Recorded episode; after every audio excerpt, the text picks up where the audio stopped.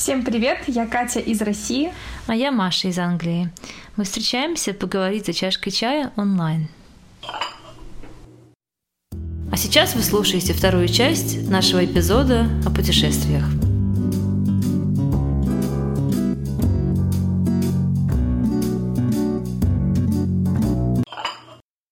Раз уж ты рассказала про свои южные впечатления, я подумала, что мне есть что рассказать про северные. И, mm. наверное, начну с Петербурга, хоть это и uh-huh. а, русский город, российский, но все равно он близок к Европе, и там очень много что отличается от той же Казани и Москвы. Когда я туда приехала жить и уже сколько-то времени проходила по улицам, огляделась вокруг себя, поняла, что там очень много высоких людей. Правда? Это меня поразило в первую очередь, да, потому что в Казани я всегда чувствовала себя такой башней вышкой.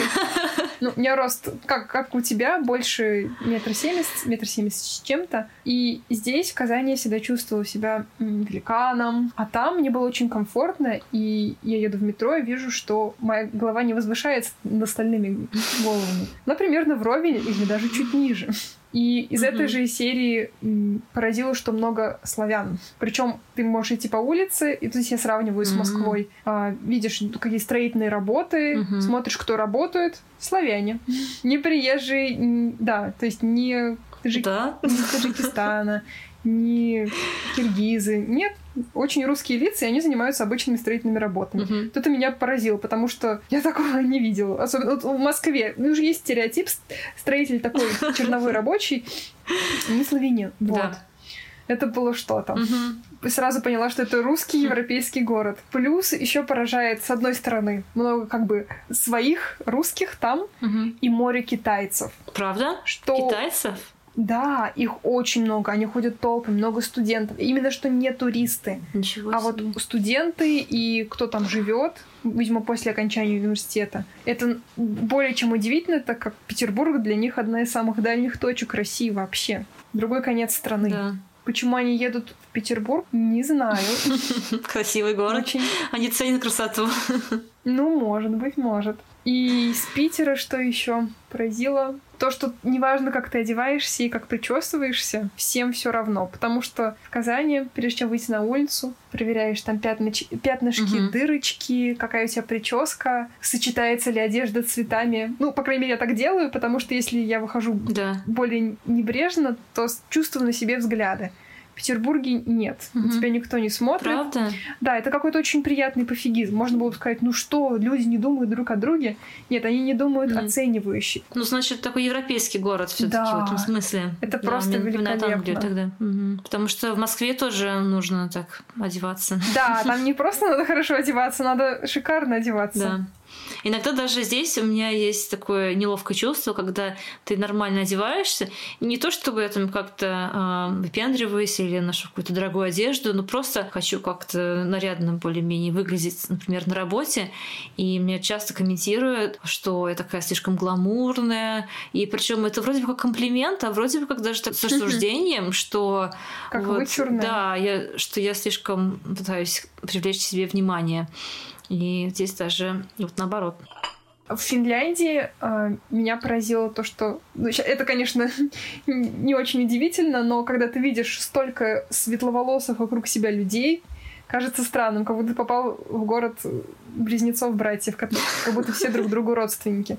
На самом деле, если не смотреть на туристов, то вот коренные финны, они действительно все такие светленькие, и это так странно, потому что у нас примерно может быть 50 на 50 или даже меньше светлых, а там подавляющее большинство, и ты понимаешь, что ты в северном городе. В Хельсинки. Такое есть в России в некоторых городах, э, не в столицах, конечно, не в Москве, в Питере, не в Казани, где у нас татары, и не, конечно, наверное, нигде, не в Мордовии, не в Удмуртии, где есть коренное население, а вот в таких прям русских городах я была у подруги на свадьбе в Тамбове, и там реально все такие прям славянской внешности, все очень светловолосые, с голубыми глазами, и они даже в какой-то мере кажутся похожими на лицо, как будто бы там все братья и сестры.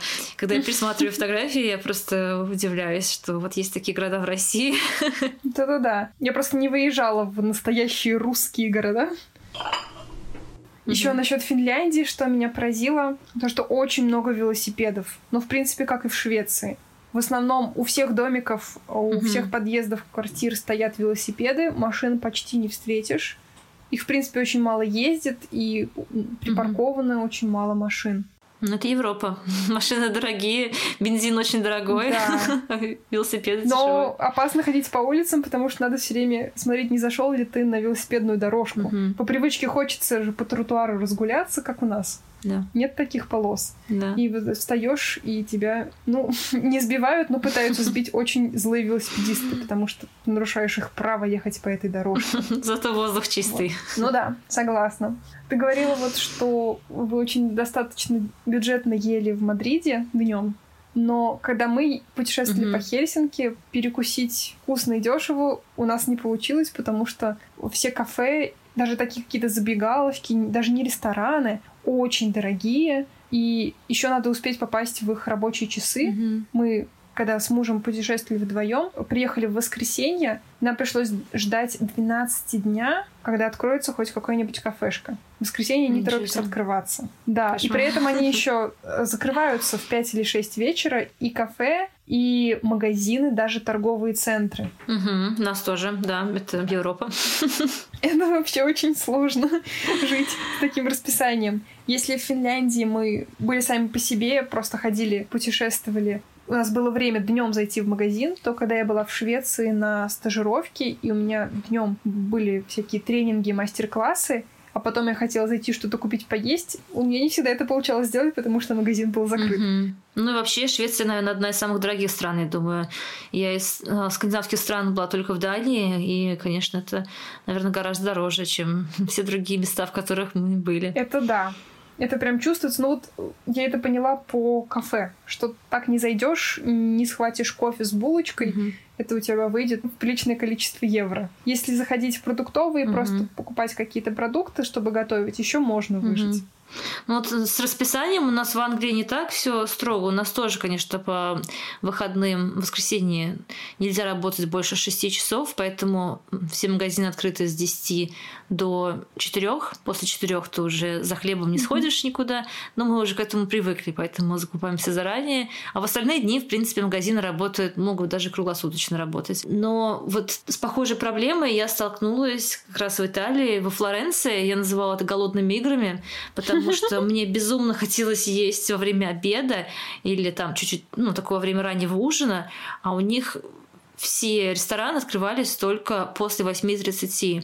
То есть у них есть обеденное время, это с 12 до 2 примерно, и потом все открывается только в 8.30. И, ну, это поздно. Не успел, не поел. Да, потому что, особенно если ты пойдешь куда-то в музей, то ты можешь не освободиться вот в район 12 до 2 и не успеть просто поесть, а в центре ты там супермаркетов ну, просто не найдешь. Да. Кстати, насчет еды в Швеции в магазинах обычных таких больших продуктовых очень много веганской и вегетарианской еды. То есть прям там целые полки, целые отделы угу. сыров, которые на самом деле сделаны не из молока, всевозможных да. продуктов, которые даже не догадаешься, что они вот такие, потому что они угу. выглядят как обычная еда. У вас есть такие полки? Да, в Англии тоже очень хорошо живется веганам и вегетарианцам, потому что не только в магазинах можно очень легко купить любую диетическую еду и как раз такую вегетарианскую, ну и в любом ресторане будет ну либо веганская веганское меню, либо там будет помечена буквой В вегетарианское блюдо. То есть не будет такого, что ты пришел в ресторан, и там кроме салатика ничего не можешь съесть. Я никогда, в принципе, вегетарианством не увлекалась, но об этом я узнала от своей подруги, которая приехала в Англию из Франции. И она стала уже вегетарианкой, будучи во Франции, и говорила, что ей было очень тяжело жить во Франции. Вот с таким, да, с таким предпочтением, потому что Франция очень любит мясо, и там было практически невозможно прийти в ресторан и заказать что-то поесть, кроме десерта. А, да, да. И она говорит, даже на свадьбе своей сестры она ничего не ела, кроме запеченной груши э, в меду, потому что там просто не предполагалось меню для вегетарианцев.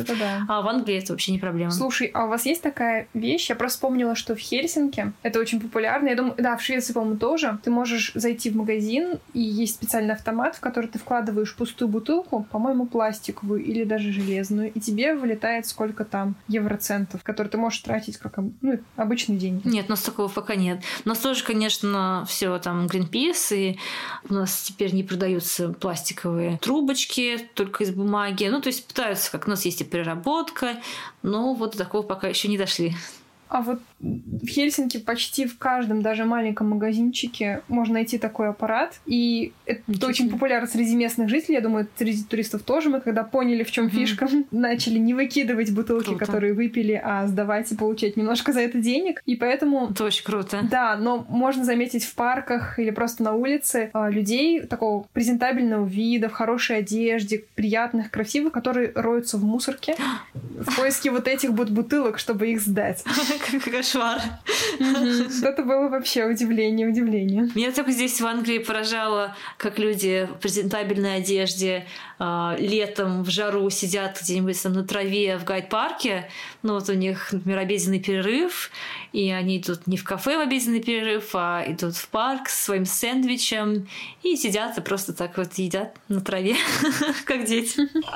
А еще в Хельсинки я присмотрелась к дорожным знакам, и что меня поразило, все-таки uh-huh. Европа, продвижение феминизма, но на, на знаках нарисован мужчина. То есть uh-huh. человек там, переходящий дорогу, видно, что у него штаны, очень широкие плечи, знак, не знаю, uh-huh. ожидания на остановке или там знак дорожных работ копающий. Именно мужчина. Я не знаю, как феминистки еще не добрались до знаков. Uh-huh. Даже в России у нас знак просто человечек, он такой бесполый. А вот в Финляндии прямо видно, что это мужчина. Здорово. Ты мне напомнила о светофорах. Тоже, мне кажется, в разных странах разные светофоры. И в Англии можно увидеть светофор где-нибудь в центре Лондона не только для машин и для людей, но также для велосипедов. Mm-hmm. И в некоторых местах есть и светофор для лошадей. Вау! Да, да. То есть нарисован человек на коне. Он загорается? Да, тоже там есть. У него стандартные цвета или свои? Там тоже там стандартные цвета, но там просто значок человек, сидящий на лошади. Слушай, круто, да. И последнее, вот что я только что вспомнила, в Хельсинки поражает, что в центре на домах э, есть таблички с животными. Там можно встретить осла, жирафа, какую-нибудь куницу или даже единорога. Ничего себе. И как я поняла, вот эти таблички использовались много-много лет назад, до того, как дома нумеровались. То есть ты идешь не по адресу дом номер такой-то, а дом с изображением единорога. Ты идешь к этому дому, находишь его по этим табличкам. Я почему-то подумала да. то, что они содержат единорога в доме. Потому что вначале ты начала, начала с осла и подумала, ну еще осла можно как-то держать, но, но жирафа и единорога это уже было бы слишком. Да. Наверное, потому что домов-то много, а животных э, реально существующих не так, и они уже перешли к фантастическим. Uh-huh. И вот после того, как нумерация все-таки появилась, они эти таблички память о старых интересных обычаях оставили. И я устроила для себя такое соревнование самой собой, как можно больше найти вот этих вот изображений животных. Ходила и фотографировала. Кстати, интересная тема для подкаста — это вот география города и как называют улицы, в честь чего. Потому что если так подумать, как у нас, например, называли улицы во время Советского Союза, почему у нас так много улиц с одинаковым названием в каждом городе практически, да, да. есть улица Ленина и... и так далее. Да, а вот как в других городах, и... как в других странах называют улицы, в честь чего? Например, в Италии это обычно в честь святых, или в Англии у нас, ну, могут, конечно, назвать в честь известного человека, но чаще всего улицы называются в честь городов. Ну, так, например, если ты едешь в сторону города Оксфорда, тогда дорога называется Оксфорд Роуд. Если в сторону Лондона по mm-hmm. этой дороге, то Лондон Роуд и так далее. То есть у нас в основном такие достаточно скучные названия улиц. Ну, это как из Питера ехать в Петергоф по Петерговскому шоссе. Наверное, ну, да. по вашему mm-hmm. принципу. Ну, слушай, да. это, это интересная тема, даже просто для исследования. Mm-hmm. Интересно, кто-нибудь этим занимается? Надо почитать. Надо почитать. Давай возьмем карту, интернет, чай и вперед. Ну что, давай, до следующего раза. Надеюсь, что мы еще вернемся к этой интересной теме, потому что за один раз невозможно рассказать обо всем. Конечно. А, а пока хорошего нам лета, хорошей погоды и летнего настроения. Да, созвонимся в июне. Пока-пока. Пока. -пока. Пока.